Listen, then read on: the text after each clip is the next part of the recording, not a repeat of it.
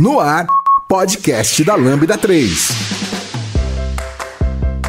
Olá, eu sou Giovanni Bassi, esse é o podcast da Lambda 3. Hoje vamos falar sobre arquitetura emergente. Comigo aqui estão Tiago Holder, Emanuel Brandão, José Roberto Araújo, Marmude. Não se esqueça de dar 5 estrelas no iTunes para ajudar a gente a ficar em destaque ali na lojinha deles. Não deixe de comentar esse episódio também no post do blog, no Facebook, no SoundCloud, também no Twitter. Ou se preferir, você pode mandar um e-mail para a gente no podcast@lambda3.com.br.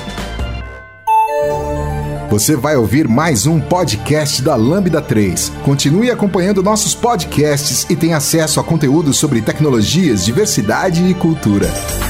A Lambda 3 é uma consultoria de tecnologia que busca desenvolver software e inovar na comunicação, no relacionamento entre as pessoas que trabalham e compartilhar conhecimento sempre. Saiba mais no site lambda3.com.br.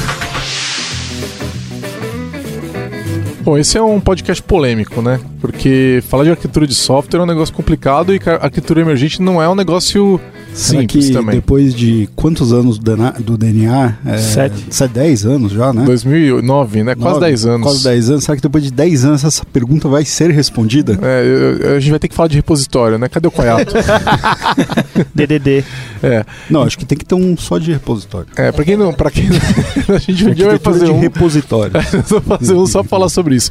Pra quem não, não tá entendendo a, a referência da brincadeira, o DNA, o .NET Architects, é um grupo de arquitetura de software que a gente fundou é, lá atrás, tá? O Brandão e eu, a gente tava lá no comecinho.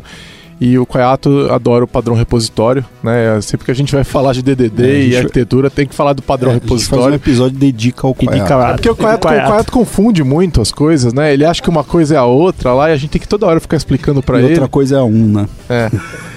Bom, eu acho que antes da gente falar de arquitetura emergente, é, seria legal a gente separar aí até onde vai a arquitetura e até onde vai o design, né? Então, existe uma, uma, uma confusão e uma linha cinza, não é claro, é, é preto no branco, quando uma coisa começa e a outra termina. Vamos tentar é, dizer pro pessoal o ponto de vista que a gente tem, né? Eu acho que eu duvido que vai bater, são cinco pessoas aqui, cada uma vai ter uma visão um pouco diferente, mas vamos tentar é, pelo menos dar o material pro pessoal pensar. O que, que vocês acham? Até onde vai o design e, até, e quando começa a arquitetura? Caramba, que. Que todo- pergunta todo- legal, hein? Cara, eu- vamos falar, vai, a arquitetura seria. É que vai ser complicado essa minha comparação, mas seria a parte lógica e design a parte física da coisa, vamos dizer assim. O design você está implementando aquela lógica lá. A arquitetura não tem a lógica lá, mas você está implementando aquilo que você pôs lá. Basicamente é isso, eu acho. Eu tenho um- uma questão que eu sempre fiz uma comparação muito esdrúxula assim em relação a isso e é, é mais pela questão acadêmica que o professor ele quando eu estava entrando nesse mundo de arquitetura de software, né, que não é uma coisa muito não é muito colocada dentro do dentro da parte acadêmica e quando eu achei muito legal quando ele fez a comparação com a construção civil.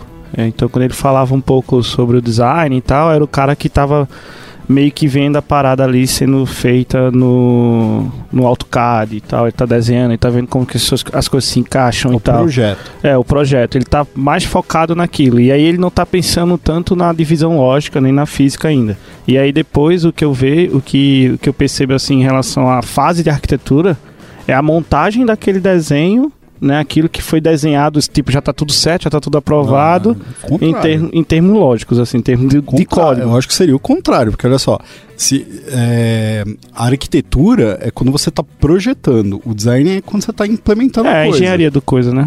É, a engenharia. Tipo, é isso? É, isso É. é, um, é polêmico. Eu acho que eu concordo com o Brandão nesse ponto. Eu não sei. Eu não, eu não sei o quanto também você misturar os conceitos atrapalha. É, então, De eu, fato, eu não. não sei se a gente. é, Eu já, esque, eu já estou muito distante dessas discussões de arquitetura aí, mas a gente tem algum lugar que está descrito. Tem um monte de lugar, mas eles não concordam. Não, tudo Não, nunca- mas, nunca- mas nunca pegar tem, assim, nunca qual o principal lugar? Onde que a gente vi- veria essa definição? Não, não existe isso. A área de é- tecnologia não tem isso. Gang of. Ah, Até tem que porque ter se a um- gente for pela, pela, Uncle pela Bob. etimologia, né, pela tradução da palavra design, ela representa que você está desenhando, né? Então, se você está desenhando, você está modelando. Então, Eu concordo muito com o ponto que o Gigi está falando aqui, que existe uma linha muito tênue entre o que é design, o que é desenho e o que é arquitetura, né? Porque eu vejo elas muito próximas também, porque na hora que você está modelando, você está gerando uma arquitetura. A implementação daquilo ali, ela já desce para um ponto muito mais prático, tático e e, e, e, prático, né? Do, do dia a dia. Vamos tentar É que- pegar é as partes que são facilmente separáveis. Então, olha só. Design. É, é bem fácil dizer que quando você está escrevendo código, aquilo não é arquitetura, aquilo é, é- é implementação e, e design, certo? E quando você está desenhando caixinhas, não importa qual caixinha, provavelmente aquilo tem a ver com arquitetura. Certo? Então, quando você está desenhando é, como um sistema fala com, fala com outro sistema, ou pedaços, módulos do seu sistema, camadas do seu É, sistema, a gente sempre está falando de tecnologia, né? É. Isso. Aí, vai- Só que tem uma questão que às vezes, quando você está desenhando caixinha, você está falando de design. Né? Então, quando você, por exemplo, começa a desenhar classes ou funções e como elas se comunicam, isso já entra no design. Né? Tá, mas, Então não é- por isso mas que é isso já complicado. é depois. Não, mas ainda não é, não é mais Não, mas arquitetura. peraí, peraí, vamos lá. É, Eu acho que a gente compara. qu- Quando a gente fala design, a gente lembra muito desenho, papel, é, sabe, esse tipo de coisa. A gente tem que esquecer isso aí, né? É, então, assim, quando, quando você fala isso, e não sei, você tá, você tá se baseando naqueles modelos de UML. Eu, Eu ia- acho eu que ia isso- perguntar isso é exatamente só- isso, isso é aquele só- negócio case user vamos- case. eu vou- eu vou por esse caminho. O desenho tá? de UML também, É. eles também fazem parte dessa discussão, mas Isso. não são só eles. Não, não, então, mas vamos pegar pelo desenho de ML. Você tem as representações lá de arquitetura, e quando você começa a falar de, de funções e etc., você já saiu, você já, já tá implementando. Porque você definir isso Depende, já não é uma necessariamente. Você, implementação. você pode estar desenhando as classes. A UML tem diagrama de classes, tem diagrama de estado. Não, mas olha só, mesmo que seja um desenho, um drawing, vamos dizer assim, da função da classe, já é uma implementação. Uma implementação Baseada no na sentido de eu estou construindo isso aqui já. Não, você não está construindo, você não É. pode executar aquilo. É, eu, eu concordo com o que o Gigi Ah, não tá falando, interessa porque... se eu posso ou não executar. Interessa é baseado que no eu já desenho? tô nomeando, eu já tô interligando, é, eu já tô referenciando, entendeu? Tudo bem, Então, mas você acha, é- você concorda que é design? Sabe por que é então, design? é Porque design, então- é então tá bom, então a gente concorda. Nessa... Sabe Uma salva de Existe- existem duas coisas na hora que a gente está modelando, né? Existe a, a parte de, vamos entrar aí para a parte de documentação que a gente chama de high level design e low level design. O high level design ele está muito mais próximo de um design, de uma arquitetura, muito embora não seja as caixinhas de sistemas que a gente está comunicando, mas pode ser classes que estão se falando ali dentro da futura implementação, mas não quer dizer que o high level design e o low level design vai ser como pedra. Tanto que na hora que a gente está implementando, o que a gente pensou pode mudar. Então, assim. É uma linha muito tênue, existe uma, uma, uma diferença de pensamento aqui na, na- no podcast, porque é Uhum. natural isso acontecer, não está errado, mas existe uma linha muito tênue que a gente precisa limitar isso. Então, na hora que a gente está implementando, de fato, a gente está colocando em prática o que a gente pensou, mas o que a gente pensou ainda, no meu ponto de vista, é design. É, eu diria que o design acontece é, quando você está escrevendo o código, está acontecendo design, e o design acontece dentro de restrições colocadas para a arquitetura que você está buscando seguir. Né? Lógico que a arquitetura pode evoluir junto, né? Mas é, a gente geralmente já tem uma arquitetura definida quando você está implementando e você está buscando seguir aquilo ali.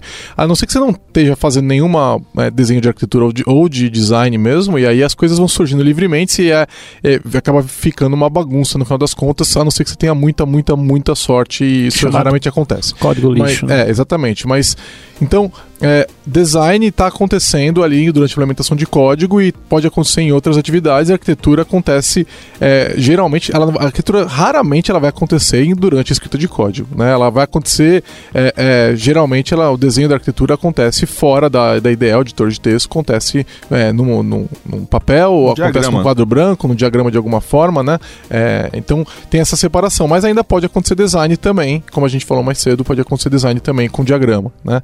E aí eu diria que elas servem a propósitos diferentes também, né? A arquitetura ela tem uma, uma, uma ela quer dar uma definição mais de alto nível, né? Ela quer dizer como as coisas é, Mais interagem, mas né? como elas interagem mais no nível maior de- da aplicação e aí menos específico, né?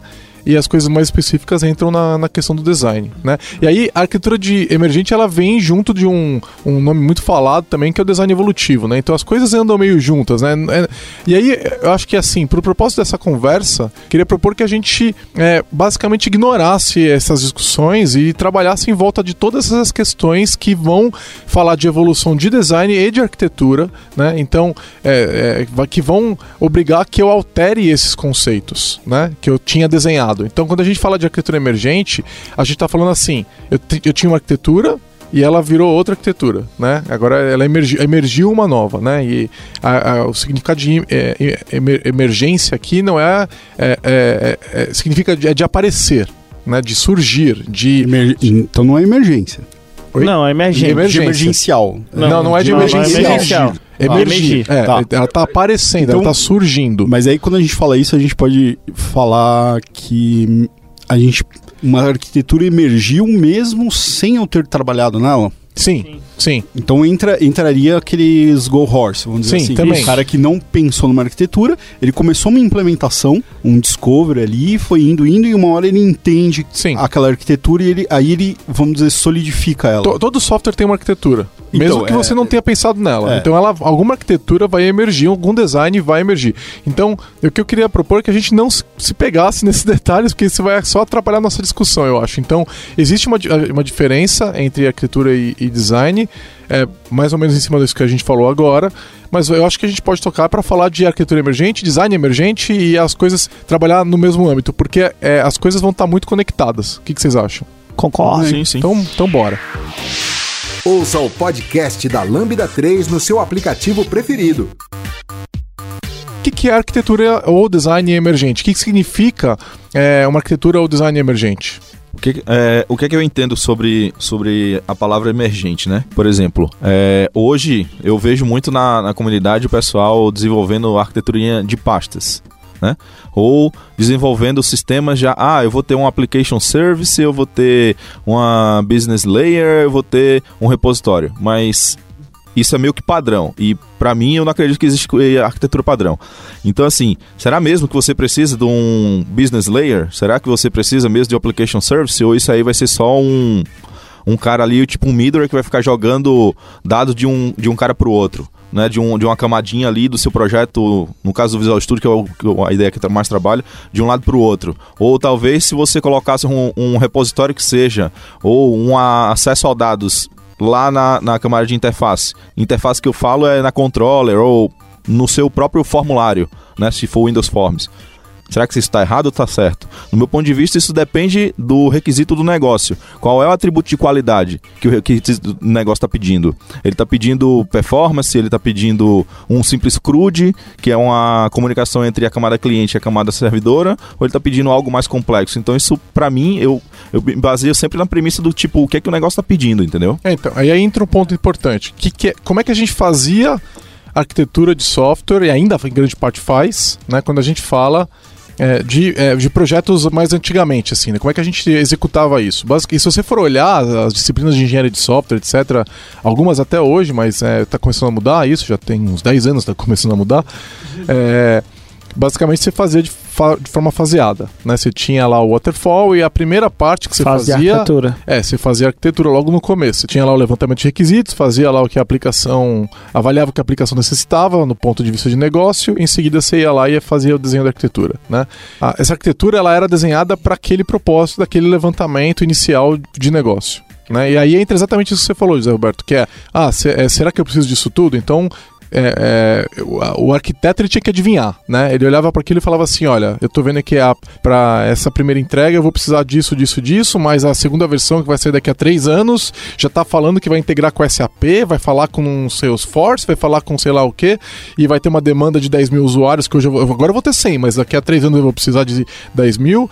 E, e, o arquiteto de software, essa figura linda, maravilhosa que vive né, num pedestal de ouro, ele tinha que tentar enxergar aquilo lá e falar: não, então por causa disso eu vou colocar essa camada, esse middleware, vou colocar esse banco de dados caríssimo. vou desenhar uma caixinha a mais aqui. Eu vou desenhar uma, uma... E é muito engraçado que a gente, quando está desenvolvendo, é difícil você acertar uma estimativa de duas semanas, imagina de três anos. Então, era muito estranho você fazer essa modelagem já tentando fazer tudo de cara. E o que você falou, tem vários requisitos que não são funcionais só. Então, como é que você vai prever a quantidade de usuários se você nem tem um sistema no ar para saber se você vai ter alguém usando ou não? Então, realmente era é muito é muito é muito fácil de você de você errar, porque quanto mais longe você vai tentar adivinhar, mais chance você vai ter de errar. E eu acho que é uma coisa interessante também, não sei se a gente falou, mas eu, eu escutava muito assim, ah, o meu projeto tem uma arquitetura de três camadas. Tá era, era, era o ponto inicial, assim, né? E é, eu tive eu tive experiências com bons arquitetos e tudo mais, mas o que eu senti é que eles estavam tão preocupados é, no futuro que aquela tecnologia podia trazer. Tipo, ah, será que isso aqui a gente ainda vai estar tá utilizando daqui a três anos quando esse, esse projeto estiver no ar? Porque, tipo, os projetos eram tipo um ano, dois anos, sei lá. Então ele meio que previa, né? Tinha uma bola de cristal que, ah, porque isso aqui era mais funcional e tal. E quando você vê ao longo do tempo aquilo ali não tá mais não, não, vai ser utilizado, não é utilizado. Então, é, isso é uma consequência natural. Essa, é. essa, essa, esse desperdício, ele é uma consequência natural dessa, desse trabalho de adivinhação. Mas aí eu acho que a arquitetura emergente com, esse, com essa visão agora, se a gente for pensar, ela vem para resolver também e, e, esse, esse lag que, que existe entre arquitetura... eu vou pensar no, no, eu vou pensar no futuro, ou seja, ela está emergindo em conjunto, né? Ela não no surge, pensamento ela, somente do arquiteto. Ela surge exatamente para quebrar isso. A arquitetura é. emergente vai falar assim, não, você não vai tentar adivinhar. Então o que, que você vai fazer? Você vai fazer o mínimo possível para atender a tua necessidade mais imediata. E lógico que você vai pensar no futuro, mas você não vai construir nada que você não precisa. Porque você não tem ainda aquilo, né? Eu acho que em concreto. É, tem né? aquela frase também, né? É muito mais fácil você tirar coisa do projeto. Você colocar coisa no projeto do que você tirar. É, então a arquitetura emergente vai bem de acordo com esse pensamento, né? Porque se você já teve uma camada que você depois percebeu que você estava te atrapalhando, então tirar e ver o trabalho que é, e aí você começa a repensar sempre que você vai pôr algo que você não sabe se vai usar ainda, né? É, é uma questão que... do, do, medo também, né? De você tirar para o um negócio funcionar que você não sabe o que, que é. É, e aí entra uma outra questão. Você não faz arquitetura emergente sem testes. Sim, né? Então, isso, por sim. isso que a questão da arquitetura emergente está conectada ao desenvolvimento ágil é, é muito importante, né?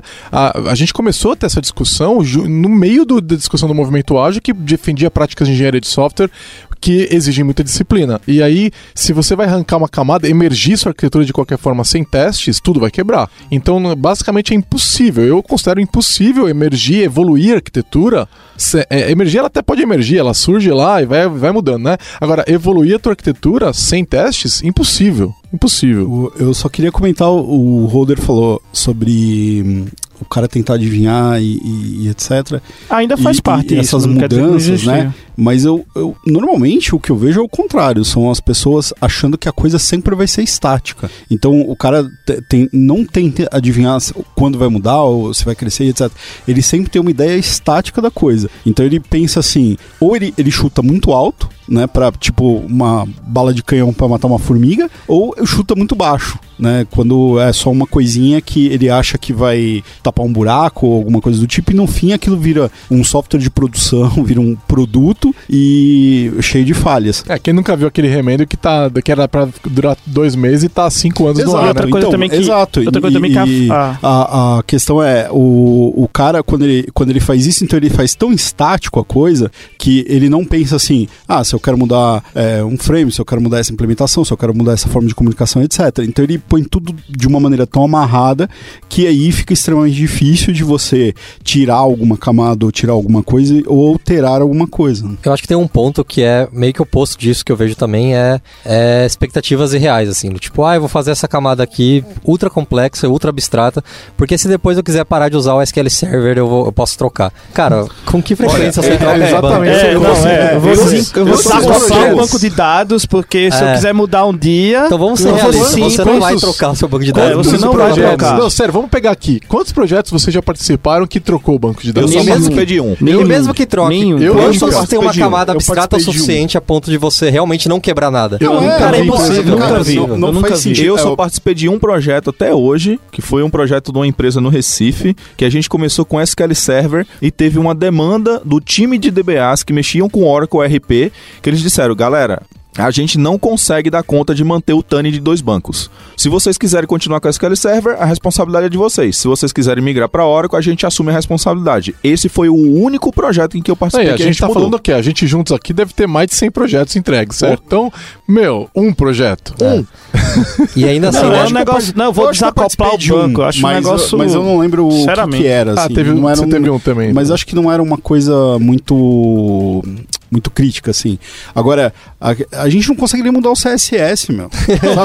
Você quer, você quer ver um exemplo de camada inútil que eu nem sempre, and que eu sempre enxergo? consegue mudar, cara. Cama- camada inútil, cara. A pessoa vai lá e estuda domain driven design. Aí ela bota na cabeça que ela tem que ter camada de aplicação. É, eu sabia. E ela só Meu, eu próximo. sabia. Não, não eu tem tô- utilidade. Não nem tem. 99% de software que as é pessoas muito- fazem. é muito não estranho. Tem por Não que ter tem. aquilo? Eu Você te- pergunta pra pessoa, ela não sabe responder por que tá lá. É, é, ela car- é que cargo coach total. É, tipo, ter ali é tipo, agora meu projeto tem DDD. É, exatamente. Tá É, carimbado tipo, ali, ó. é. E tem, e tem muita gente que confunde, tipo, ah, vou botar camada de aplicação porque eu tô abstraindo aqui, tá tudo com serviços. É os serviços da aplicação, não sei o que lá. Isso, cara, tem nada a ver. É, ela só não não, é sabe isso. responder se ela não leu Tá o livro. ligado? Se Cara, ela leu o livro, ela fala, não, é Não, tá mas no, no livro, também ele deixa bem abstrato. No livro ele deixa uma coisa bem, bem Não, abstrata bem, lá. mas, cara, Ele mandou, né? O Eric Evans mandou. Cara, É. eu, eu já participei de consultoria em que eu, eu fui chamado para olhar exatamente esses pontos de arquitetura e eu questionava, e é isso que você falou, Moody, a pessoa não sabe te explicar, mas a pessoa defende. Ela defende a camada. Se não tiver, tá errado. assim. É, e aí assim, o problema é que aí ela tem que defender, né? Porque ela vendeu a ideia e aí agora vem uma pessoa e fala que não precisa, que tá perdendo o seu. Você tá perdendo, você tá jogando dinheiro fora. Basicamente você tá jogando dinheiro fora. E ela e agora como é que ela faz? Ela começa a defender. E aí começa a ficar cada vez pior. Eu acho que a gente tem que também, quando a gente vai falar de desenvolvimento de software, a gente tem que ter humildade e virar e falar assim: isso aqui não ficou bom, eu vou tirar. E aí arruma, arruma, tira. Não tem problema que você falou É, que, ou- olha, eu considerava isso aqui importante que eu achei que a gente ia precisar, mas agora a gente não vai precisar mais. É, ou então simplesmente porque na época eu fiz isso, porque isso, isso e isso, agora eu estou vendo que não precisa mais. É, Isso, se um aberta negócio- a mudança, é, né? É, aberto a mudança, evolução, e a gente não consegue fazer isso. Não, É que- ó, mas eu te enfrentei falar. isso muito de arquitetos, assim, arquitetos sêniores, que eles diziam antes. Tipo, uma, uma das questões que me incomodava bastante na, na figura do arquiteto sênior era, tipo assim, ele fazia aquilo e a- a- o, time, o time como um todo não participava. Então, quando já viu um negócio, o cara fazia uma apresentação, ou então mostrava o desenho UML, alguma coisa, fazia uma POC utilizando aquela, aquela arquitetura dele e fazia assim: qualquer mudança, por favor, me comunique.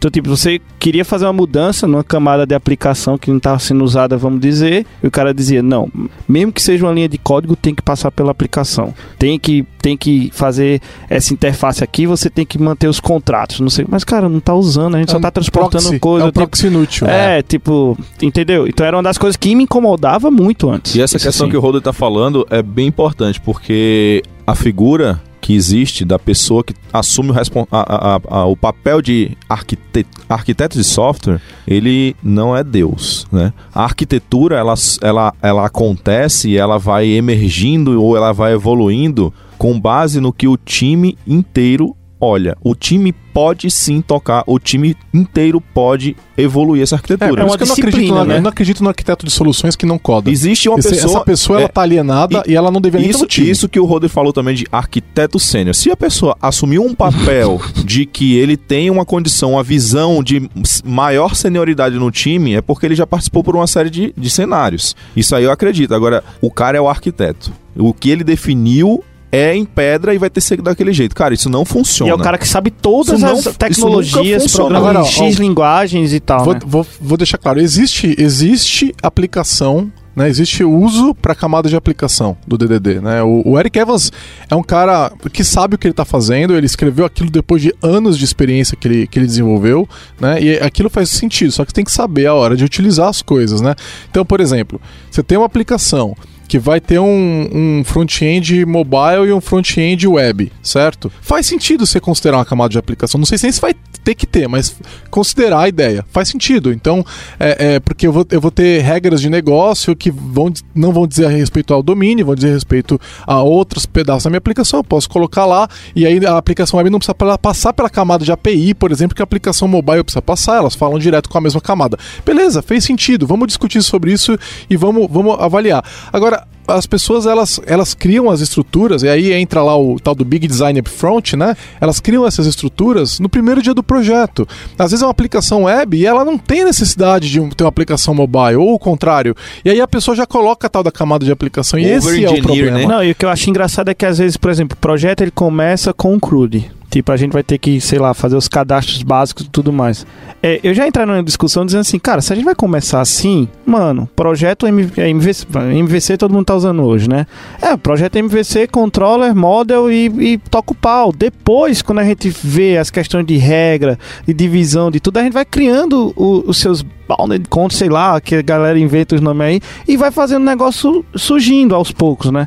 Porque eu acho que é, uma das coisas que a gente perdia muito tempo e que não era muito legal era exatamente na fase de arquitetura. Tipo, eu já vi fase de arquitetura que demorava dois meses, a equipe toda lá parada, É, esperando começa o que alguma projeto, coisa. joga alguma tudo coisa, fora. É, e quando começa você vê que tem um monte de código que não está utilizado, quando chega lá na frente você vê que tem regras de negócio que vai, vai, vai quebrar alguma questão e tem até dizendo assim, cara, eu não testei minha arquitetura. Tipo, você pode ver. O cara não passou pelos testes, né? Por isso que você pega é, frameworks ágeis tipo Scrum, eles exigem que você entregue software da sprint, porque que vai ser Isso, que é útil pro palpável, cliente. Porque se teve a entrega de arquitetura, e o começo do projeto vai ter muita entrega de arquitetura, é, você tem que ter alguma coisa de negócio que justifique aquela arquitetura. Então você não vai cri- criar arquitetura por criar. Você vai criar ela para atender um requisito de negócio. E aí evita exatamente isso que você falou, Holder, que é a arquitetura que foi bolada para atender uma coisa que ninguém sabe se vai precisar. Então, pelo menos com, com um projeto ágil ali, que vai ter que ter alguma entrega pro cliente final,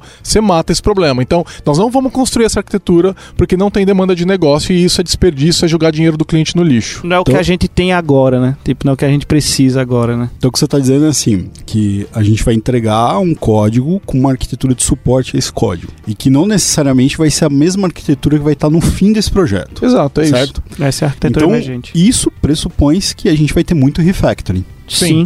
Porque de acordo com os testes que você vai construindo, al- alguém vai quebrar e você vai ter que fazer refactoring e, e aí você tem o Então- famoso então- retrabalho, então- né? Então é o vamos- desespero dos vamos- gerentes de é, É projeto. muito retrabalho isso aqui. da décadas Então, atrás. então, Então, assim, vamos- vai ter que desfazer o que você fez ontem, porque Não, eu só vou hoje refatorar. Cara, É. porque ontem Vamos começar não é hoje, a colocar os Já tá feito, eu mandamentos. só vou O refatorar. É o cara da Discord, É. vocês estão vendo, né? Vamos começar a colocar os mandamentos da arquitetura emergente. Por exemplo, refatorarás sempre o seu código. Sim, faz parte. Boa. Porque, assim, ó, esse- é, só o que a gente acabou de falar mata o seguinte: conceito da sprint zero, né? A gente não tem isso aí. Não sabe? precisa. Que ah, não faz sentido, né? Essa galera entregar, até porque se você tá fazendo isso, você tá fazendo cascata, você tá. Mas a entre- sprint zero ela de- não é nada pro cliente, né? Não, ela não não existe sprint zero. Ah, então a gente tá. acaba com esse nome aí, sprint zero. Ah. Então você vai entregar código com uma arquitetura que alguém, sei lá, vai ser responsável por ir guiando ela e você vai ficar refatorando, refatorando até ter uma arquitetura mais aceitável para alguma coisa.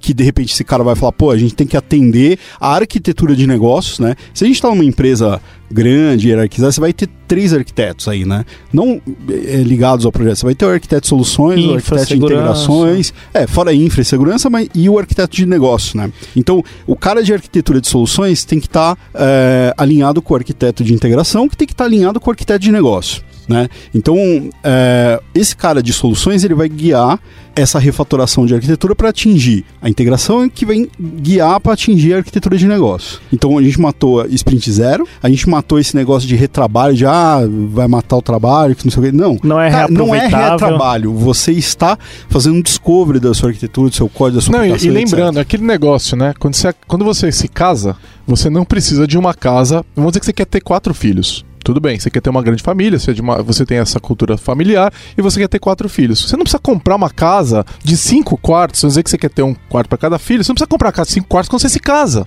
certo? Nem dá Porque- tempo, né? né? Então, é, pois é, então, o que, que você vai fazer? Vamos falar de grana. Você vai morar numa casa pra você e pra sua companheira, seu companheiro, certo? É, é, essa pessoa é, e você cabem numa casa de um quarto, certo? E aí você tá no começo de carreira, você não tem muito dinheiro, você vai aquilo que vai caber. E aí, conforme você vai ganhando mais dinheiro, você vai lá, pô, tive um filho, vou comprar uma casa, alugar uma casa maior, vou gastar mais dinheiro. E até chegar no quarto filho, que você vai ter lá. Às vezes você muda alguma coisa, não vai ter quatro, vai ter dois. E aí, olha só, se tivesse comprado uma casa de cinco, agora o que você faz com aqueles quartos que sobraram? É a mesma coisa no software, Total eu vou sentido. pagar pelo que eu tô usando.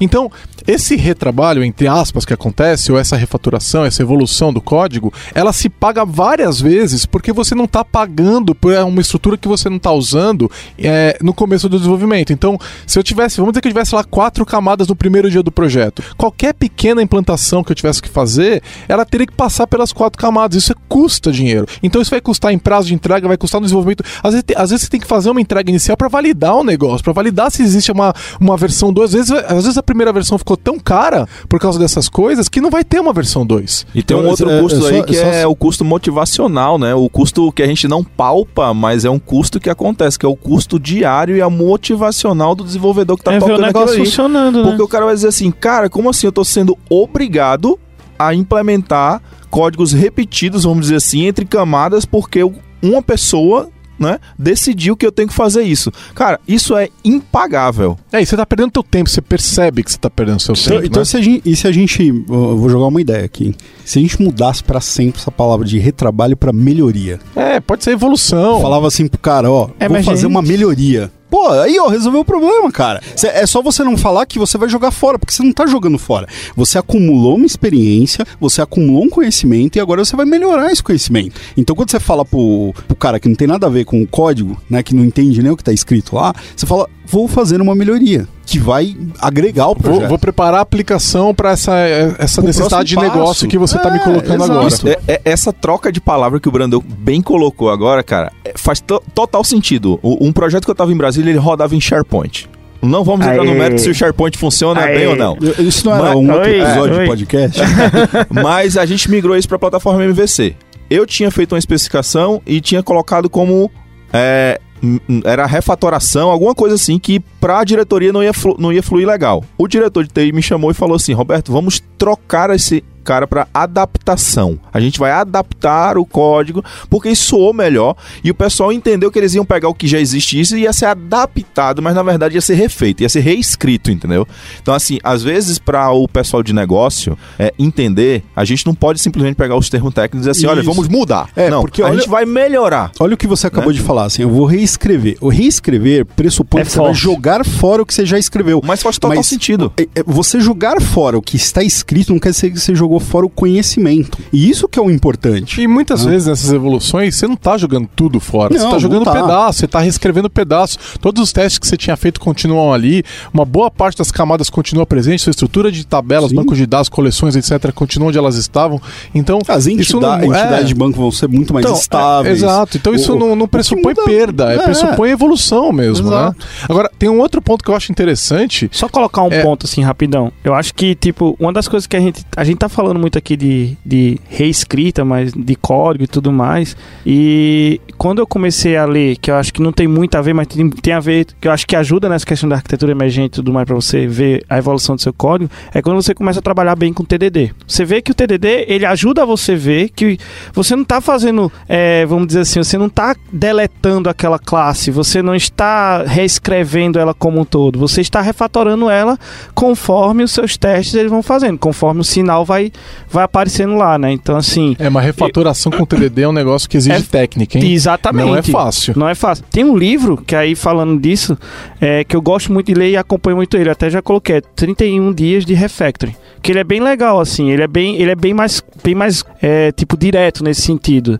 E quando eu coloco, tipo assim, é, a necessidade de, de, de reescrever código e tudo mais, eu acho que a palavra sempre a ser utilizada é refactoring, ou vamos fazer uma melhoria nesse, nesse código aqui e tudo mais. Porque se vocês dizerem, vamos reescrever, realmente soa pra galera de negócio, tipo assim, pô, mas tá tudo errado então? Ó, e eu- uma, uma coisa que eu, que eu noto também nessa questão do, do, do iniciar do projeto, principalmente com projetos de .NET, eu não sei se acontece também com Java, que também tem esse pé no corporativo muito forte, mas é muito comum, você chega no projeto no quinto dia do projeto, assim, e tem tipo 10, 15 solu- projetos dentro da Solution. Ixi, pasta Sim. de solução. É uma coisa caramba. que, e, e assim, eu fui educado a fazer isso também, tá? Porque eu comecei lá, eu comecei com o .NET no beta, né? Lá em 2001, e é, essa cultura já estava muito presente e ela vinha da cultura de camadas, né? Que você tava lá na época do VB6 e tava lá no Ah, o ASP3, Windows e Windows Delphi. DNA e Delphi, e aí você tinha a camada web e você tinha a camada do VB6 ou C++ na época, né? Tinha comando E das tinha o banco de- SQL. Isso, e tinha o banco de dados, né? E aí o pessoal meio que trouxe as ideias pro .NET. E aí é, criava-se lá o projeto web e criava um projeto de biblioteca para acompanhar, né? E aí, aí a questão das três camadas, e a camada de negócio, a camada de acesso a dados, a Microsoft e a Oracle na época empurravam muito essa ideia, né? Eles mudaram, a Microsoft mudou, não sei se a Tá, tá Oracle mudou. layer, né? É, Tipo, a Microsoft mudou faz uns 5, 7 anos, mais ou menos. né? Até então ele estava empurrando a ideia da- das, das camadas. Na época que começou a, a surgir o ASP.NET MVC e o Rails vindo, vindo derrubando tudo, né? É, e aí, assim, até hoje isso acontece, né? A gente vê a pessoa criando projeto e criando um monte de bibliotecas, assim, você não vê isso acontecendo em Node, você não vê isso acontecendo em Ruby, né? Você não vê isso acontecendo em Python. E, e- e eu não sei se é uma questão do Visual Studio incentivar isso por causa da questão dos projetos, ou se... Então, porque o, o correto, vamos falar de web. O correto seria criar um projeto web e, e você trabalhar com suas entidades é, é, no MVC. O, o teu model é onde está todo o resto, tipo, toda a camada de acesso a dados, todas as entidades do DDD, não sei o que lá, tá tudo lá, entendeu? Porque tem gente que acha que vai reaproveitar criar a um- camada de, de entidades, ah, porque eu- se eu quiser criar um outro sistema, eu pego essa camada de entidade e vou, ref- eu vou colocar ela dentro É, do cê- meu não, projeto. eu, assim, eu acho que tem cenário, tem demanda pra isso em algum momento, mas no primeiro dia da aplicação, isso não, não se paga, cara. Mas Isso será não que tem... não é um histórico de, primeiro, em .NET ou VB6 e etc., é, a gente não tinha é, ferramentas de refactoring.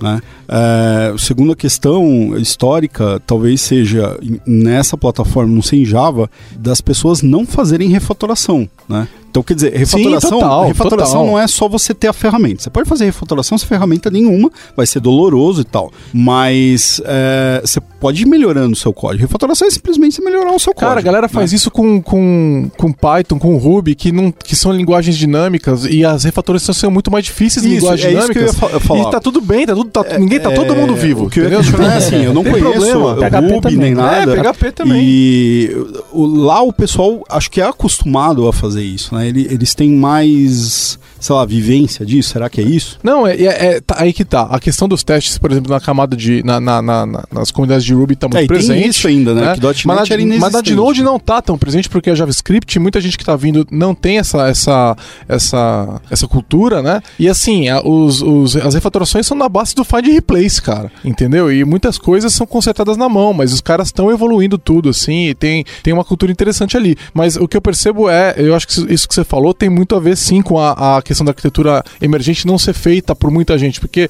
é, as, fe- as ferramentas não existiam. Então as pessoas até hoje não sabem que elas existem às vezes e acabam não fazendo nada. Não, elas tentam adivinhar a arquitetura, fica daquele jeito porque mexer vai dar problema. Ou então também tem, do ou- e não tem teste, né? Uhum. Vai Acho quebrar. Que eu, via, eu via também quando eu mexia com Java, antes de eu começar a mexer com .NET, é, rola muito guias de, de- da Oracle da vida, não me lembro se na época, acho que ainda era Sun, é, que ela já meio que te ensina que o certo é você fazer, certo entre aspas, é você fazer com as várias camadas e tudo mais, e imagina que eu não sei nada.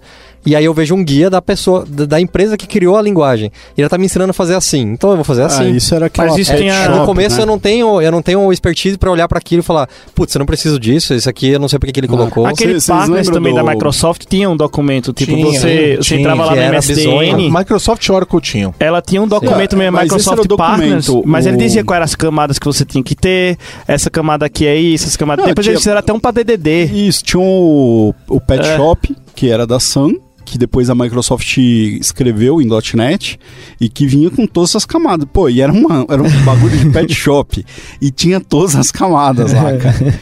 Tudo bem, era uma aplicação modelo pra falar assim, olha, dá pra fazer tudo isso aqui, dá pra usar WCF é, e É, o beleza. complicado é separar isso, né? Mas- Pode ser de deve É, ser. Então, mas a- o pessoal não entende aquilo como assim, isso aqui é uma aplicação exemplo extrapolando tudo que a plataforma te oferece. O cara não consegue falar assim, ah, beleza, isso aqui me serve, isso aqui não me serve, isso aqui me serve. Não, ele fala assim, ah, isso aqui é um modelo a ser seguido. Então eu vou copiar, renomear. Esse é o único refactory que ele usa. Ele renomeia os, os projetos, né, dá um rename lá nos projetos e faz a dele, sabe? E baseada naquilo. É, a Microsoft tomou uma da comunidade, né? Por justamente pegar essa. ASP.Core, né? Um esse, exemplo. esse padrão aí com aquela aplicação da época do Silverlight. Disseram que aquilo ali era DDD. E o iEnd veio e, enfim. É, mas na verdade, assim, ó, é, é, É é aquela difícil questão mo- de você julgar momentos anteriores usando a moral presente. Né? Você não pode julgar É. é, é, é, é, o que aconteceu na Revolução Francesa com a moral do século XXI, né? Então, é, é, isso, não, a gente tem que então, olhar, olha só, final, do, final da década de 90, começo do 2000, é, o que a Microsoft e a Oracle estavam fazendo era o que o mercado inteiro estava recomendando. Eles estavam seguindo e eles estavam e, e vamos lá, os dois, as duas empresas estavam meio que definindo, né, a Sun também definindo a, a- o que era desenvolvimento de software, né? Então é muito difícil criticar sem levar isso em consideração. Então não é num justo, de não é justo, não é justo. causa É da porque web. também não É, existia é a de disciplina de, mudança. engenharia de software. né? É. Isso a gente vê é Não, uma a disciplina, disciplina que. sempre Não, a disciplina que a gente existiu. fala na prática. Tipo, uma coisa muito mais prática. isso a aí, questão cara, de isso aí camada e tudo. existiu. Mas ó, A- que é, a que é gente- um fato que, a, que, a, que a- ambas demoraram demais para responder a isso, sim. É, hoje a gente vê, a, a, a Oracle ainda tá andando muito devagar, né? A gente vê, a Oracle tá atrasadíssima quando a gente fala de desenvolvimento de software, a gente vê as iniciativas são é, lentas, né? A Microsoft estava lenta também até alguns anos atrás. Até abrir pra. É, até abrir, isso, né? isso mudou recentemente, porque eles se tornaram uma empresa de nuvem, aí eles tinham que ficar mais espertos, né? E, e por É, mas- sorte mas de é todos nós que trabalhamos que isso- muito com eles, isso, ficou, isso foi muito positivo, mas é, é, é, existia sim um movimento no, no mercado todo para evoluir essa- discussão e Microsoft e Oracle estavam atrasadas, mas não acho justo bater neles aí na, no Então, começo mas, da a- década mas essa passada. questão de estar atrasado, eu acho que é, é muito discutível no sentido de que é, Microsoft e Oracle atende o mercado corporativo. Você tem que ser muito mais estável. O Java é muito mais estável. O Java, é, quando, eu, quando eu, eu tive contato uma época com ele, você tinha lá, saiu uma versão, você- ele, ele falava, você pode rodar isso aqui desde a versão 1.0, 1.1 do Java. Então, assim, era muito estável o negócio. Então, cada mudança ela era muito bem pensada, demorada e etc. E eu acho até razoável. Não, então, a gente também- comparar com linguagens assim, tipo Node, cara, é um negócio que surgiu, da- que emergiu da comunidade, os caras se juntaram lá, vão criar isso aqui, e vai surgindo. Pô, é muito mais instável a coisa, Não, e- porque e- você vai testar E opções. só para reforçar também de onde que tá vindo essa visão do, do arquiteto de software, que também é, defendia o Big Design Upfront, que também defendia o projeto Waterfall, né? Que é o fato de que mudanças eram muito caras, né? Então, a discussão toda é, pô, lá atrás, vamos pegar da década de se- década de 70, que a pessoa escrevia lá o cartão é, perfurado, é, ela, Ela, ela, marcava ela a hora pra testar é, o software. exato, exato. Então o acesso ao, so- ao hardware era muito caro. Então ela tinha que fazer e validar o que ela estava fazendo antes dela implementar, porque todas as implementações eram muito caras e se ela tivesse um bug, ela só, ela só ia saber no dia seguinte quando o software terminasse de rodar, porque rodava de madrugada. E aí se ela errasse, ela ia ter um dia inteiro perdido e ela ia ter que arrumar um negócio durante o dia seguinte. Então ela não podia ficar experimentando. Ela não, não tinha muita refatoração. O projeto não era feito no computador, o projeto era feito no papel. Você tinha teste de mesa, você tinha, né? Então, é, essa cultura, ela tá muito presente ainda hoje, né? Ela não, não foi ainda embora, né? Então, a arquitetura emergente, ela fala diretamente contra isso. Ela fala o seguinte: faça o que é suficiente para você nessa próxima entrega de negócio, né? E aí isso vai contra a ideia do tipo, temos uma entrega muito grande daqui a um tempo que tem que ser muito bem planejada porque mudanças são muito caras. Então, a gente tá num processo de mudança, mudança cultural, é normal, acho injusto julgar isso é, sobre os olhos de hoje sobre aquela época. É, O que eu acho que a gente tem sim que fazer é vamos parar de fazer arquitetura estática, fixa e vamos trabalhar com arquitetura emergente. É, Faz parte Já da estamos evolução, em- né? Estamos em Faz 2000 parte da evolução. estamos Hoje vo- praticamente em 2018, Cara, então hoje você sobe uma infra inteira pra um desenvolvedor testar alguma coisa. Exato. né? Então não tem mais sentido. Você sobe de- na do- nuvem esse é, negócio, né? Não Então, tem mais sentido. Hoje em dia a gente tem container, sabe, local. sobe local, exatamente, né? Docker. Já deu as 5 estrelas no iTunes pro podcast da Lambda 3? Vai lá. É, vocês acham que existe alguma arquitetura é, padrão que se deve iniciar, que ah, todo projeto tem que usar, é, que ah, é, ah, projetos web sempre começam desse jeito, projetos mobile sempre começam desse outro jeito, é, existe uma linguagem padrão? Né? Então, a minha empresa só trabalha com VB, minha empresa só Então, trabalha mas- com Ruby, minha empresa só trabalha com, com Clojure. Eu- eu- então vamos lá. Eu acho que arquitetura padrão, esse termo, ele surgiu dentro de empresas pra falar assim: olha, essa é a recomendação que você tem que seguir de bate-pronto. Esse é o padrão, né? É, mas no sentido assim, ó, isso aqui é o seu pontapé inicial. Por quê? Cara, existe uma linguagem padrão, óbvio, porque a empresa vai contratar pessoas de .NET. Chega um cara lá, instala uma linguagem que ninguém sabe, esse cara sai da empresa, e aí quem que dá manutenção nisso tal. Então tem questões de negócio envolvidas, né? Então, assim, você ter uma, uma arquitetura padrão significa, cara, aqui a gente tem um barramento, você vai ligar isso aqui no barramento, aqui a gente tem tal coisa para persistir dados, então você tem que usar isso aqui. Então, se essa pessoa sai, ou esse time sai da empresa, o, o quem ficar não vai ficar perdido, né? Então você tem que é, é, ter continuidade no negócio, você não pode simplesmente quebrar tudo, né? Mas eu acho que a arquitetura padrão é nesse sentido, não que ah, isso aqui é arquitetura padrão para você iniciar um projeto ASP.NET Core. Eu, tenho um design, né? Eu vou ter um design e eu vou ter uma arquitetura desenhada ali num diagrama que seja. É, que você e aí você pega aquilo ali e aí aplica em qualquer projeto. Isso não existe. Não existe. Ah. Não, é, eu, eu, gosto da ideia de arquiteturas de referência. Não arquitetura de padrão ou arquitetura de início de projeto, nada disso. Eu gosto da ideia de fazer, é o que agora, o que a Microsoft sempre fez, na verdade, de fazer os aqueles documentos que eles falam, olha, nesse cenário fizemos essa arquitetura e funcionou bem. Né? Eu, eu uma acho referência. Isso, é uma referência. Isso sim, eu acho legal. você montar Mas o seu software é um direcionamento, né? É, é, é você isso está eu acho sendo direcionado. Eu acho assim, é, eu acho importante que a empresa busque sinergia nos investimentos que ela já fez. Então, igual você falou, ela tem um barramento que ela decidiu comprar. Eu tenho milhões de motivos para nenhuma empresa ter barramento. Né? E tem alguns motivos para uma empresa ter barramento. Isso é um outro episódio. É, esse é outro um episódio só barramento. É, é, exatamente. Eu acho que é, é igual blockchain né? Milhões de motivos para não usar, mas tem alguns motivos que faz sentido usar. Mas é tudo. mas então, tudo é mas, assim, né? Tudo é, eu, acho. Não, não é tudo que é assim, não. Lógico, Testes é, por cara, exemplo, faça em tudo. Mas é, não, não, então eu não concordo. Eu acho que tem um momento que você vai falar assim, não preciso de teste, cara. Tipo, Eita! Você, ah, você vai fazer uma aplicação que vai durar duas semanas para uma campanha de marketing. Você vai fazer teste? É, não, é. sabe? Não, então, assim- eu acho que ser arquiteto. Mas vai e- inverte, né? Não é 99 para 1 e não. É, então, inverte.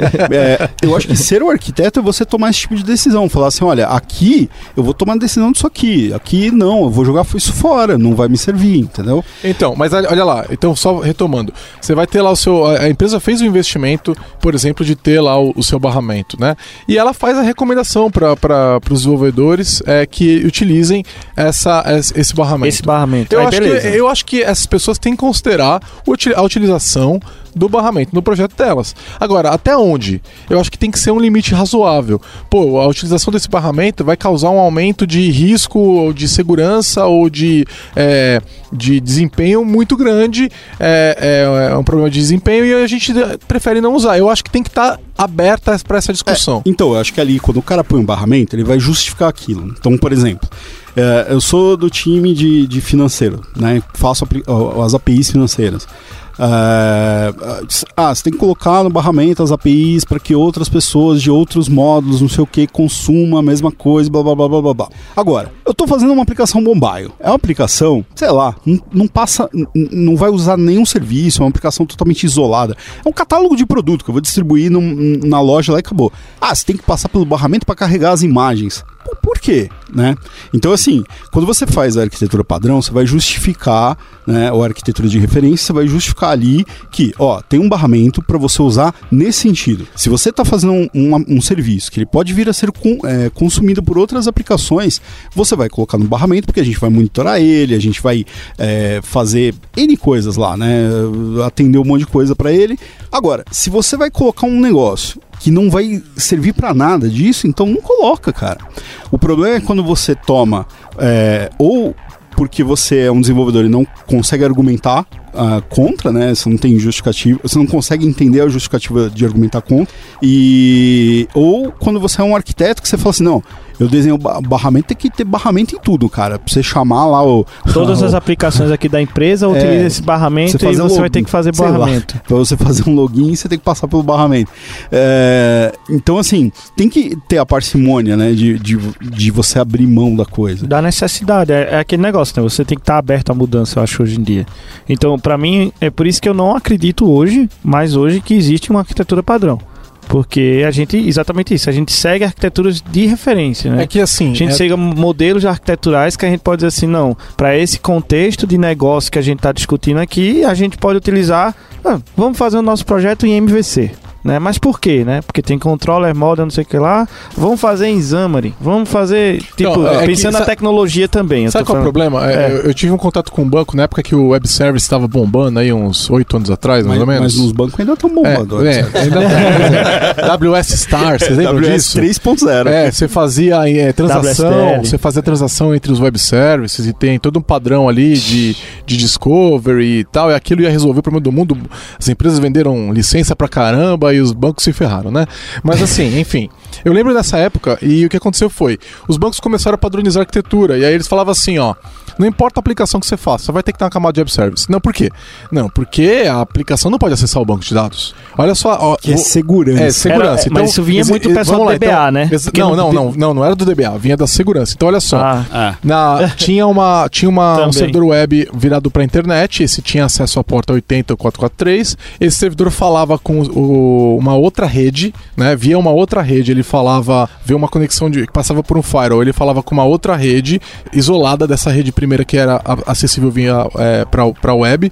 Ele falava com a camada de web service e essa camada tinha acesso ao banco, né? Então olha, olha a justificativa. Se esse servidor web é invadido, então vamos dizer que um administrador de rede de servidor, alguma coisa assim, colocou o website para rodar com uma conta de administrador. Ele não devia ter feito isso, mas fez. E aí a aplicação tem uma vulnerabilidade e ela é invadida por um, um- alguém que está atacando ela lá.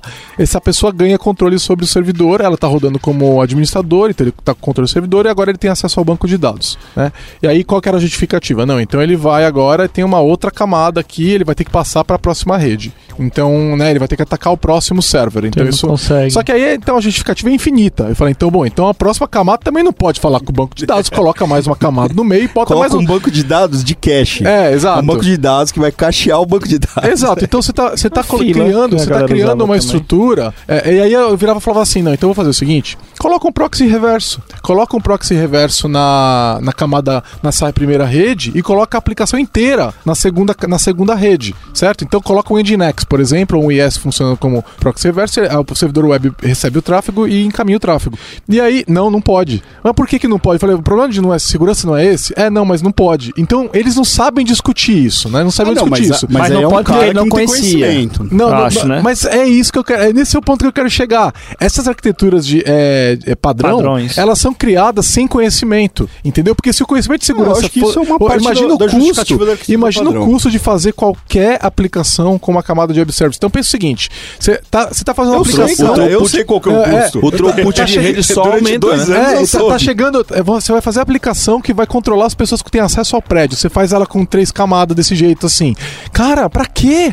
Você invadir, vão roubar meu banco de dados de, sei lá, de nome RG da, que entraram na empresa. Tipo, Matrícula do contrato, matrícula do condomínio, sei lá. é, Ah, não tem o número do sentido. teu apartamento. Não tem sentido. Então, é, vamos discutir o seguinte: tá bom, tem uma aplicação que tem uma demanda de segurança maior, não sei o que lá. Então vamos, vamos discutir essa questão das camadas? Legal. Essa outra aplicação, ela, ela não tem essa demanda. Então a gente pode fazer ela numa arquitetura muito mais simples. Só que não tem essa discussão. É, mas- mas- E ela é baseada, sim, em falta de conhecimento. É, não, pode ser. Eu acho que isso é uma das justificativas e talvez seja a mais comum, né? Porque e eu falo- quando eu falo isso é muito da plataforma Windows. Não é pelo Windows, é pela falta de conhecimento da galera do Windows, né? Que quando você pega o cara de infraestrutura e eu não manjo de infraestrutura e você começa a questionar algumas coisas e, e você vê que o cara, é, o, o método de trabalho dele é que ele olhou alguém fazendo daquele jeito, ele copia os cliques que a pessoa deu e Tem muito- faz um bagulho lá e Tem muitos sysadmins, entre aspas, que não sabem usar PowerShell, cara. Então, assim. o cara é- não sabe nem usar o console. É, console Não- Linux, não- nada. né? Não, Não, não é nem um Linux, é o console o preto lá do Windows lá. Aquele console velho. O Dá cara um não sabe RM. navegar em pasta lá. E, e- e isso é, é complicadaço, né, cara? E, No é remote desktop ele entra no remote pelo. pelo, pelo Ah, é óbvio, né? Vendo E- lá, né? Não vai no. no- E rola muita carteirada, console, né? não. Tipo, ah, você tá questionando alguma coisa, cara, eu que mando aqui vai ser assim e pronto. É, vou falar com o pessoal de segurança. Não, vai, né? vai, vai prestar serviço para uma empresa dessa, e a gente já passou por essas discussões. Não tem essa discussão, entendeu? Vai ser com essa camada de web service e se você não quer fazer, sai fora. A gente não vai ter essa conversa com você. Entendeu? E é, eu, eu não vou falar qual, mas tinha um grande banco brasileiro que tinha três arquitetos de menos de 30 anos de idade, decidindo é, é, a, a toda a implementação do banco inteiro, e não era um banco pequeno, entendeu? E assim, legal, eu acredito em pessoas que são fora da curva. Sério, eu acredito Mas mesmo. três? Três?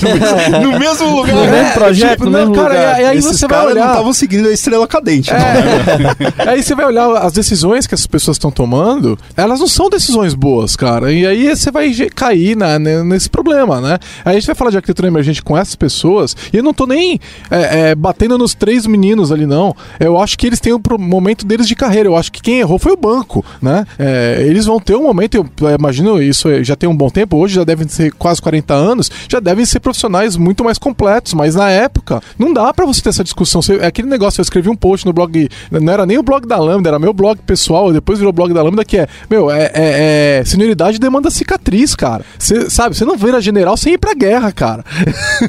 Entendeu? Então, Tem uns que viram. você tem que tomar uns tiros ali, você tem que estar diante do problema pra É que você poder ter fala, é essa decisão. né? Tipo, é. Tem cara que vai ali, tá sentado num puta servidor de 10 bilhões, sei lá, e acha que tem que ter Isso- isso a maior lembra- segurança do mundo. É um cofre pra ele, então Isso ele tem que lembra- fazer tudo. A gente voltando ao tema, né, arquitetura emergente, que a gente falou de é, fazer melhorias no código e etc. E aí você acabou de falar de senioridade, tem que ter cicatriz. Quer dizer então que o arquiteto, o decisor da, da arquitetura, o responsável, é um velhão só. Não, acredito que seja o time. Hoje, eu acredito que o time ele tem que ter uma. Ele tem que ter. Ele, ele meio que é 90% da decisão de arquitetura. Falar em ágil, né? Eu acho que vem, tem que ser do time também. É, vamos Porque tem essa simplificar- figura do vamos arquiteto, simplificar, não vamos, vejo. vamos simplificar. Vamos dizer que o, o- a figura do arquiteto é só o cara que, que, que é o responsável, entendeu? Se é o time ou não que decidiu Tá, em conjunto e o cara só validou, né? Então seria só um velhão. Eu, eu acho que algumas decisões técnicas demandam conhecimento técnico e experiência que às vezes, dependendo das pessoas que estão envolvidas no projeto, elas não estão preparadas para tomar se elas forem muito júniores. Eu lembro que é, eu lembro do Felipe Rodrigues, lembra do Felipeiro, falando, fazendo uma palestra, ele Lembro. falou assim: é, existe risco de bons é, desenvolvedores de software produzirem código ruim. Não existe risco de maus de desenvolvedores inexperientes de software produzirem código bom. Entendeu? Exato. Então, assim, é, é, eu acho que a gente tem que entender que as coisas acontecem a seu tempo. Então, você não pode pegar uma criança de 8 anos e pedir para ela fazer uma, uma conta integral super complexa. Ela não vai conseguir, entendeu? Então, a mesma coisa acontece com a questão de senioridade e conhecimento e desenvolvimento de software. Você demanda algum conhecimento. Eu não estou dizendo que só as pessoas muito ultra experientes vão saber tomar algumas decisões, mas tem algumas decisões que sim, as pessoas têm que ter experiência para tomar. Tá, Porque E às vezes aí- eu acho e que as pessoas então- então, também, assim, se a gente dizer que tem uma galera, vamos dizer, antiga, sei lá e tal, eu- é, a gente pode cair também naquele consenso que ele, ele tá mais, é, vamos dizer, seguro em trabalhar com determinado padrão. E ele aí, pode só- e entrar só pra- nesse, nesse limbo também, E pra fazer, deixar uma coisa extremamente clara, né? Essas pessoas mais experientes, elas têm que estar trabalhando ativamente com código. E o que a gente tem visto E nas nesse empresas é o que seguinte: chegar. são, é, são, são, são- o, o ponto é o seguinte: o que a gente tem visto são pessoas mais é, velhas. Só que não, que não trabalham mais com gestão técnica e trabalham com gestão de pessoas. Então, por exemplo, a pessoa Isso. vira gerente, ela para de gerenciar o código, para de gerenciar a arquitetura, para de gerenciar o dia a dia lá no, no- né, né, de desenvolvimento de software e passa a gerenciar E pessoas. vai fazer um negócio que ela nunca fez na vida. E aí ela passa a tomar decisões E bota, de em, e, arquitetura. bota, e bota empecilho, às Fica vezes. ela também. responsável por tomar essa decisão de arquitetura, essa pessoa. E isso tá errado. Então não tem a ver com idade. De repente É, você tem uma, uma. é Como eu falei, eu acredito em pontos fora da curva. Uhum. De repente você vai ter uma pessoa super jovem que teve experiências, que pa- tem as cicatrizes e que às vezes tem uma inteligência acima da média e que é capaz de tomar essas decisões. É, eu queria chegar nesse ponto só pra falar o seguinte, né? É, Velhão que eu quero dizer é assim, sei lá, um cara da nossa idade, né? A gente tá aí nos 40 já. É, mas no sentido de, esse cara, então ele não parou de codar. Certo? Certo. Esse Tem cara- experiência de code. assim, ah, a gente começou ah, essa conversa falando sobre o diagrama lá de OML, que o cara vai fazendo desenho, blá blá blá. Mas o negócio não morre aí, né? Ele faz os desenhinhos porque ele sabe como que coda, ele tá. Ele tem uma ideia do framework. De repente ele não é o cara que mais vai conhecer do último framework e etc. Mas ele sabe como a coisa se comporta. Então esse cara não pode deixar de atuar tecnicamente.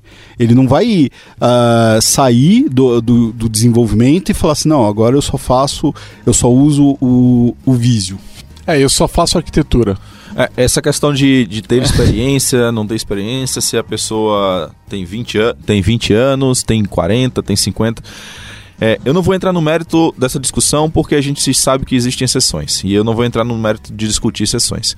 Mas eu já participei de projetos onde, aqui em São Paulo, é, tinha, um, tinha a figura do arquiteto, né? Onde existia esse cenário de barramento e a gente perguntava por que tinha que passar no barramento. Ele falava porque a empresa tinha comprado uma ferramenta da IBM de barramento e tinha que se integrar as ferramentas agora em cima do barramento. Mas eu entendi o porquê do barramento. Sabe por que o barramento? Porque eu tinha um sistema Salesforce, eu tinha um sistema SAP. Se todo mundo fosse trabalhar a agregação do dado de qualquer jeito, qualquer um ia desenvolver um sistema de qualquer jeito. Então precisava de um barramento para padronizar os dados. Isso eu entendia, mas o arquiteto não sabia me explicar isso que eu entendia entendeu?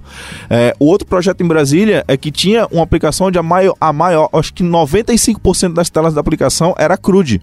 E existia uma arquitetura padrão para fazer os CRUDs, por mais simples que eles fossem, mas só que era uma arquitetura onde eu tinha que montar uma lista de objetos para guardar um registro no banco de dados. Faz sentido isso? Para mim não fazia o menor sentido. Eu simplesmente podia instanciar o contexto do acesso a banco na controller e mandar ver. Simples assim, sabe? E quando eu questionava isso pro arquiteto da empresa, ele dizia: a arquitetura padrão aqui da empresa é essa e tem que seguir esses padrões. Que a gente tá reaproveitando sabe? de vários então, projetos. É, é, o famoso arquiteto de uma arquitetura só, né? É, ele só sabe então, que vários conhece... projetos utilizam aquela arquitetura. Não, não adianta, sabe? se a pessoa só fez a projeto de arquitetura do mesmo jeito, ela só conhece aquela arquitetura e ela, vai, é. falar, ela vai falar essa resposta é, dela. É, então né? assim, então, é, arquitetura padrão para mim, isso não existe. O que existe é você ter uma arquitetura de referência ou uhum. você ter um guideline de referência e dali você extrair os pontos que faz sentido você usar para resolver um problema. É, e até, até falando uma coisa, defendendo a arquitetura de padrão, entre aspas, de referência, é, a maioria dos projetos nas empresas são iguais, são muito parecidos, né? É, e faz muito sentido que você busque é, que eles fiquem parecidos entre eles, né?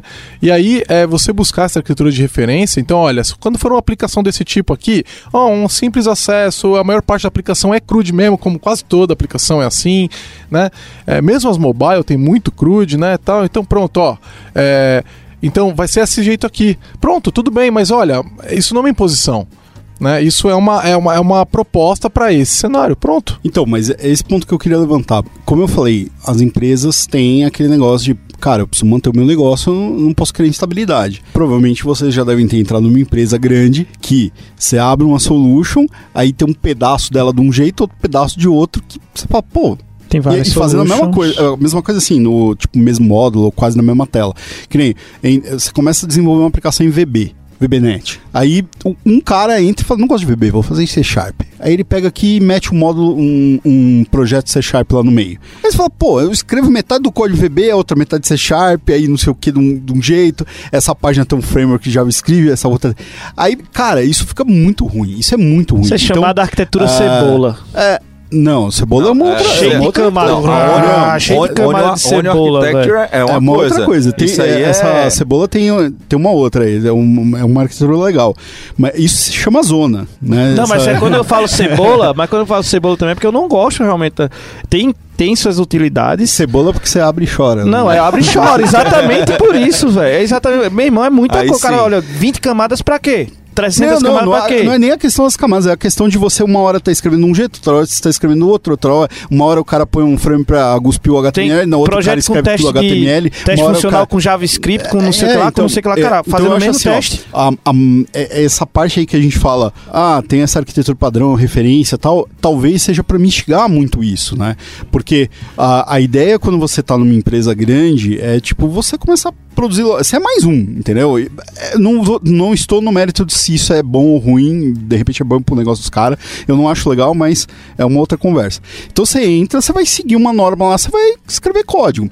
Só que aí se cada um entrar e quiser escrever o código do seu jeito, cara, vira um inferno. Imagina o maior banco aí do, da, da América Latina aí, escrevendo, cada um maluco escrevendo um código de um jeito. Se o negócio já não funciona hoje, se já dá pau hoje, imagina se cada um fizesse do, do seu jeito.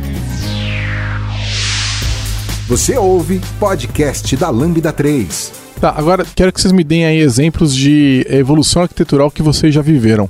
Então, assim, que aplicações que vocês já trabalharam, aonde aconteceu, vocês viram acontecer a, essa evolução da arquitetura? Deem aí exemplos que vocês viram que deu certo e se tiver um exemplo que não deu certo também, contem aí No pra gente primeiro poder dar um projeto- exemplo concreto para quem tá ouvindo a gente. No primeiro projeto que eu participei aqui na Lambda, que era plataforma SharePoint, onde as pessoas não conheciam SharePoint, a gente foi é, é, entregando, mas a cada momento a gente estava evoluindo não só o código, tam- também a forma como a gente estava, é, a arquitetura, seja lá o que for, que não foi uma arquitetura linda, maravilhosa, mas que atendeu à necessidade que o cliente esperava.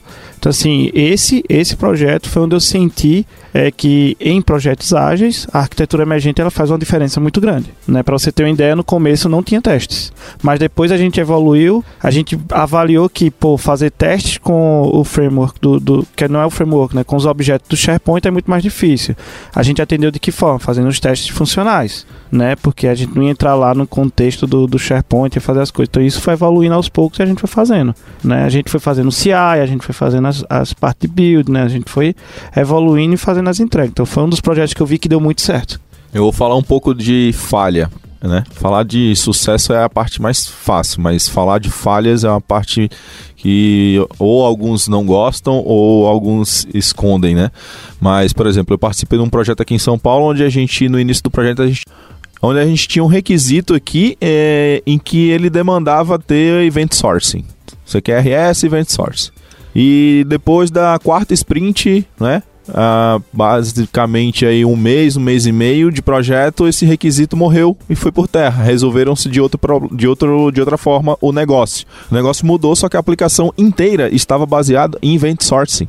E tinha um CRUDs na aplicação funcionando em Event Sourcing. Faz sentido? Cara, essa foi a pior experiência que eu posso dizer e um erro que eu ajudei a cometer.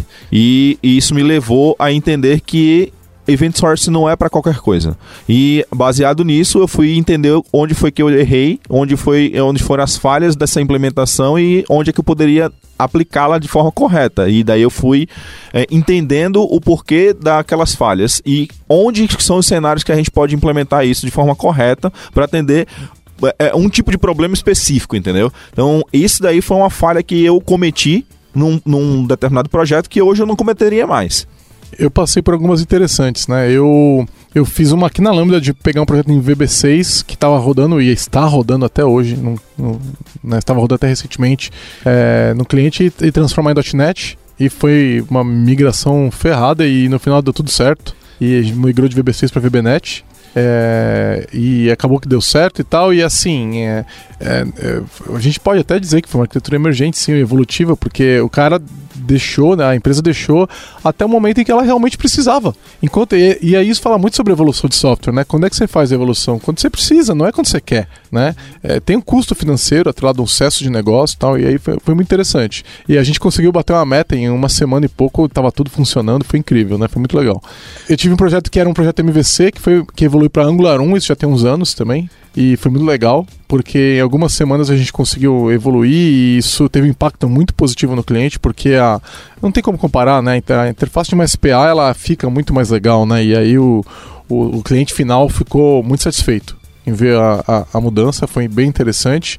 E nesse momento eu estou trabalhando num produto que eu estou fazendo exatamente isso, porque eu estou evoluindo a arquitetura. A gente fez um produto para um cliente, agora a gente tem que fazer o mesmo produto para outro cliente. É, o código é nosso. Então, só que eu já sabia que gente, isso ia acontecer eu podia ter pegado, pego primeiro a versão do produto e tentado imaginar como é que ele seria para todos os clientes possíveis. E eu, a gente não fez isso, a gente bateu a meta, a gente entregou o software e tinha alguns detalhezinhos assim no projeto que davam a entender que aquilo lá ia ser usado por outros clientes também, né? Mas não estava tudo implementado, né? E aí recentemente a gente fez o fork de, de, disso, onde a gente tem os módulos do, é, core e tem os módulos que são específicos do cliente. Não terminou ainda, tá, tá rolando agora isso. É, tô eu e o Vitor no projeto, tudo, e aí isso tá, tá, tá, tá, tá andando. Mas o. o é, é, assim, inicialmente você tinha lá é, um número X de projeto e agora é 2X, porque basicamente duplicou tudo para que a gente possa ter mais de um cliente. E a gente criou um cliente que nem existe para simular o negócio, enquanto o outro cliente que de fato vai pagar tá, tá chegando. E aí é, é muito legal, porque a gente está convivendo com uma, o fato de demandas reais do cliente. Né? Então, é, eu, eu, quando a gente faz as separações do core e do, e do específico para o cliente, a gente tem que lidar com as necessidades específicas dele e aí o que, que, que, significa, é, que, que, parte que vai para o core, que parte que não vai, como é que eu mantenho o banco de dados do cliente funcionando, né? Como é que eu evoluo, evoluo esse banco de dados e tudo mais. Então, está sendo uma experiência mega interessante e se eu tivesse feito isso no começo, o projeto teria falhado, porque tinha prazo. E aí, meu, é aquilo que a gente falou mais cedo. Eu tenho que bater a meta, e se eu, se eu não entregar a meta, eu matei o projeto, e aí a gente bateu a meta e agora tá fazendo o, entre aspas, retrabalho, que não foi um retrabalho, foi uma evolução mesmo. E Ou tá seja, aplicando um dos conceitos que a gente vê muito por aí, o KISS. Né? Sim. E com testes, né? É, não, como foi uma entrega muito rápida para a primeira versão e tal, ela tinha testes basicamente que garantiam a execução da aplicação. É, tinha teste de unidade, integração, aceitação, né? É, mas não estava totalmente coberto. Era o suficiente para garantir que a aplicação funcionava. E esses poucos testes foram suficientes para garantir a evolução da aplicação. Impressionante, porque assim, sempre que a gente quebrava alguma coisa, aí o teste pegava e a gente ia lá, arrumava, e então é, foi, foi evoluindo muito bem. Então, é, exemplo que está rolando comigo nesse momento.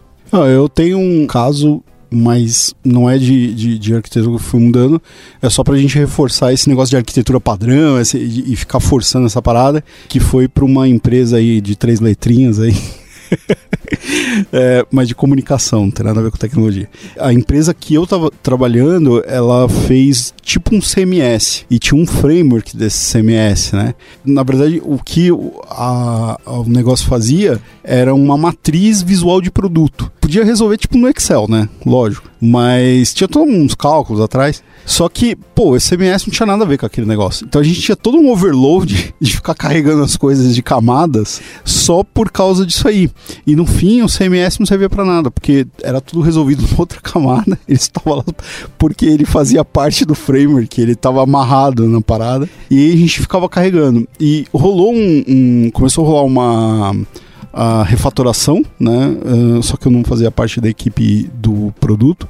E eu acabei saindo da empresa e depois o negócio continuou assim, mas é engraçado quando a gente detecta a mudança, né? Fala assim, putz, eu precisava fazer diferente, isso aqui não tá funcionando e você não pode fazer por N motivos. a gente estava amarrado aquilo lá, foi um, quase que um fracasso, né?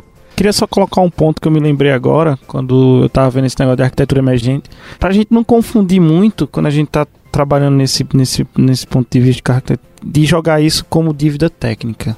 Acho que isso é um perigo, entendeu? Dívida técnica é uma coisa que vai crescer e você vai ficar devendo pelo resto da vida do seu projeto. Então, quando a gente finalizando ah, um pouco assim, quando a gente não, você tinha que pagar o negócio. Então, mas quando a gente pensa em arquitetura emergente, eu acho que a gente não pode pensar ela e estar sempre colocando aquilo ali como uma dívida técnica. Eu já vi, eu estava lendo alguns alguns artigos sobre é, arquitetura emergente e aí é, muitos autores falaram nesse ponto de vista, né? Porque está falando um pouco de agilidade. Fala assim, cuidado quando você está evoluindo seu código, que você sabe que precisa daquilo, mas não, eu vou jogar na dívida técnica e vai, vou jogar na dívida técnica. Quando você vê, você talvez você nem precise mais e acabou não fazendo nada, tá ligado? É, mas aí a dívida técnica é igual cartão de crédito, né? Quanto Sim, é mais, é isso que. Quanto mais você joga no, debaixo do tapete, o tapete vai crescendo. Cartão de crédito, se você não paga, a dívida vem com multa. Porque então... todo mundo, que eu tava lendo, muitas pessoas colocavam culpa nessa arquitetura emergente por produzir muita dívida técnica. Então é bom saber separar esse, essa questão, tá ligado? Um ponto que ligado ao que o Brandão falou, não sei se vocês sabem, mas o Rails foi tirado de dentro do Basecamp, né? É, o Basecamp, o produto de gestão de projeto lá, ele ele surgiu e o Rails surgiu por causa dele. E imagina se os caras estivessem tentando fazer um framework web e nunca teria terminado, né? Então é. Eles contam Aí eles lá. falaram assim: não, vamos fazer esse produto aqui. Opa, tem um framework web aqui é, também. Foi o que aconteceu, foi o que aconteceu. E é, é, um exemplo de arquitetura emergente, né? Porque ele é, é eles foram evoluindo conforme a necessidade. E, e... Então tem um monte de casos aí.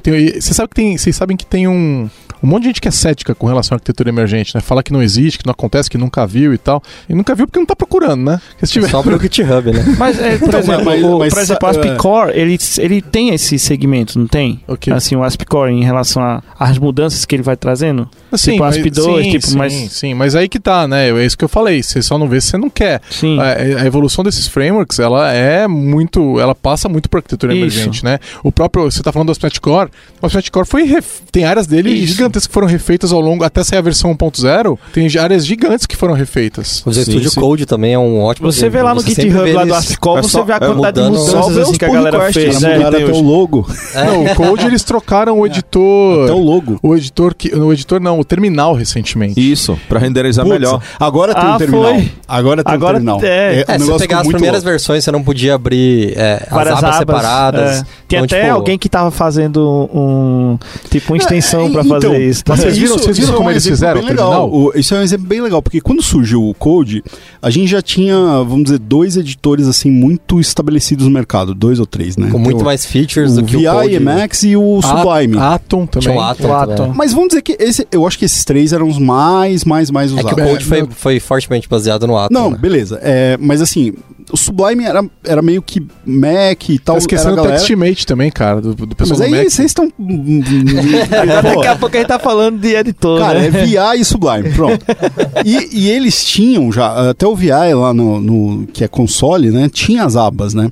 Então quando saiu a primeira versão. Tinha não, do- tem faz 40 anos. É, tem, tem. Aí quando saiu o Code, a primeira coisa que a galera falou é, pô, não tem abas. Mas, pô, era um editor de texto, era legal. E, e tinha um monte de coisa legal. Tinha um. Pô, você podia rodar um debug lá. Desde a primeira versão rodava um debug lá no Code, né? E. Cara, o pessoal queria a aba lá. Aí eles foram transformando o negócio até aba, e agora recentemente você pode pôr o terminal lá na vertical.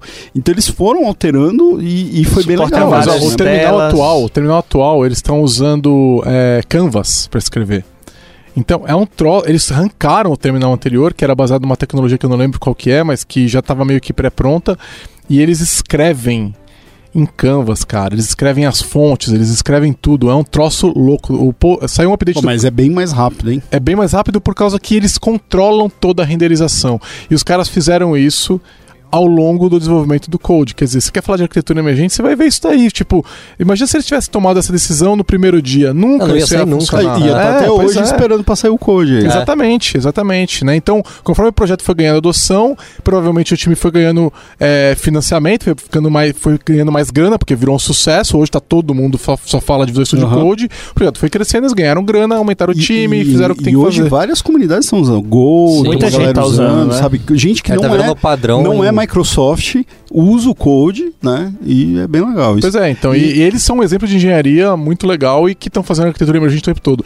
E o, o para quem nunca viu, ou fala que nunca viu, é só direcionar, olha aqui, ó, tem um GitHub, dá uma lida. É. Então, ó, ele mostra lá, né? Eu queria, eu queria jogar uma outra ideia aí. Do mesmo jeito que a gente fala que o seu software tem uma arquitetura, não importa qual seja, talvez a arquitetura emergente emerja uma arquitetura forçosamente. Porque às vezes você está tentando seguir uma arquitetura padrão, mas na verdade você está fazendo outra coisa que está surgindo assim e você não consegue prestar atenção, né? E, e você tenta matar esse negócio, mas mesmo assim ele tá lá, né? E, e ele vai de repente às vezes até te alterando o, o que você tá planejando, né?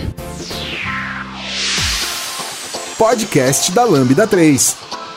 Então eu vou finalizar, acho que a gente pode ir finalizando aqui. É, vou terminar com uma história é, muito interessante que eu, que, eu, que eu conto lá no treinamento de Scrum Master, né? Que é muito legal. É, eu não sei se vocês conhecem a história da Winchester House, né? Mas é, tem aquelas espingardas Winchester, né? Que eu não sei, acho que fabrica até hoje, provavelmente, né? E o que aconteceu foi o seguinte: o senhor Winchester morreu, patriarcal da família, o cara que criou a fábrica lá da Winchester tal, ele era muito rico. Né? E aí o que acontece? A viúva é, ela começou a ver fantasma na casa dela, na mansão Winchester, né? E aí é, ela foi falar com uma pessoa taróloga, alguma coisa assim, sabe? Uma pessoa que fa- falava com o, o, o Com os outro lado, espíritos. com os Sobrenatural. espíritos, Sobrenatural. sobrenatural e tal. E aí falaram pra ela que o problema é que os fantasmas apareciam, é, que vinham, que ela tava vendo, eram as pessoas que haviam morrido com as espingardas Winchester, né? E que a única maneira dela acalmar os fantasmas seria se ela construísse cômodos na casa para que eles pudessem ficar. E aí ela começou a fazer isso, ela estava assombrada, né? Ela estava morrendo de medo. E ela foi construindo é, sem se preocupar com a arquitetura. Então o que acontecia? Eles começaram a fazer coisas que não tinham nenhum sentido. Então, por exemplo, tem portas que terminam na parede, assim, no segundo andar, que se você andar por ela, você cai. Tem escadas que terminam é, no nada, que terminam no teto. Então você vai. A escada, ela mandou fazer a escada. A escada aí, só que não tinha um andar em cima. E aí terminava lá. Então, é, a, a- a mansão Winchester, ela é uma. Hoje você pode visitar visitar ela na Califórnia, porque lógico que tá na Califórnia, né? Onde mais estaria. É, você pode visitar, você paga para entrar lá e você vai ver todos esses absurdos, mas é, ela é um excelente é, exemplo do que acontece quando você não pensa na arquitetura. É, a, a, é uma, é uma, a construção vai acontecer, ela vai ter uma arquitetura, só que ela não vai fazer nenhum sentido. E assim, toda vez que você pensar naquele, olhar aquele software que, você, que tem escada que não dá para lugar nenhum, porta que dá para fora, que não tem que no segundo andar e tal, é, é, lembra da mansão Winchester, porque é basicamente isso que você tá vendo. As pessoas foram construindo sem se preocupar com o que elas estavam fazendo, tá? Então é, é... Então, mas isso não é o dia a dia? É. então, Isso assim, não é o normal? Mas conectando nisso que você falou, a arquitetura vai aparecer, ela vai acontecer. Você não tem, mesmo se você não se planejar, ela vai acontecer do mesmo jeito. E aí é você, cabe a você, cabe ao time, ao arquiteto, às pessoas do projeto é, montarem essa arquitetura. Então é, não se reprima. Botar aqui a foto do post, a gente bota a foto da, da mansão em Chester pro pessoal se assombrar com. né? Imagina aquele código com SQL injection, com uns bagulho muito louco ali no meio, assim. É, Eu acho que SQL essa- no, É os fantasmas que estão ali no na código. SQL no HTML. né? Acho que essa mensagem que o Giovanni deixou aqui agora é uma. é, eu acho que eu resumiria ela em direcionamento, né? A arquitetura ela vai acontecer. Agora, o que é que você vai fazer pra ela? O que é que você vai fazer com ela? Qual o direcionamento que você vai dar pra ela, né? É, o Porque se você funcional, não né? dá, é, porque se você não dá direcionamento pra pra o que está acontecendo, ele vai acontecer, mas ele vai acontecer do jeito que ele quer. é isso aí. Fechamos? É Ok. isso. É isso aí. Tchau, turma. Falou. Valeu, pessoal. Valeu. Até mais. Você ouviu mais um episódio do podcast da Lambda 3. Indique para seus amigos esse podcast. Temos também um feed só com assuntos diversos e outro que mistura assuntos diversos e tecnologia. Toda sexta-feira, sempre com o pessoal animado da Lambda 3. Se você tem um podcast e quer gravar num estúdio legal, nosso espaço está aberto para você. É um estúdio isolado acusticamente, com uma mesa de gravação e microfones profissionais para até cinco pessoas. Tudo de graça. A ideia é estimular o podcast no Brasil. Pode ser sobre qualquer assunto.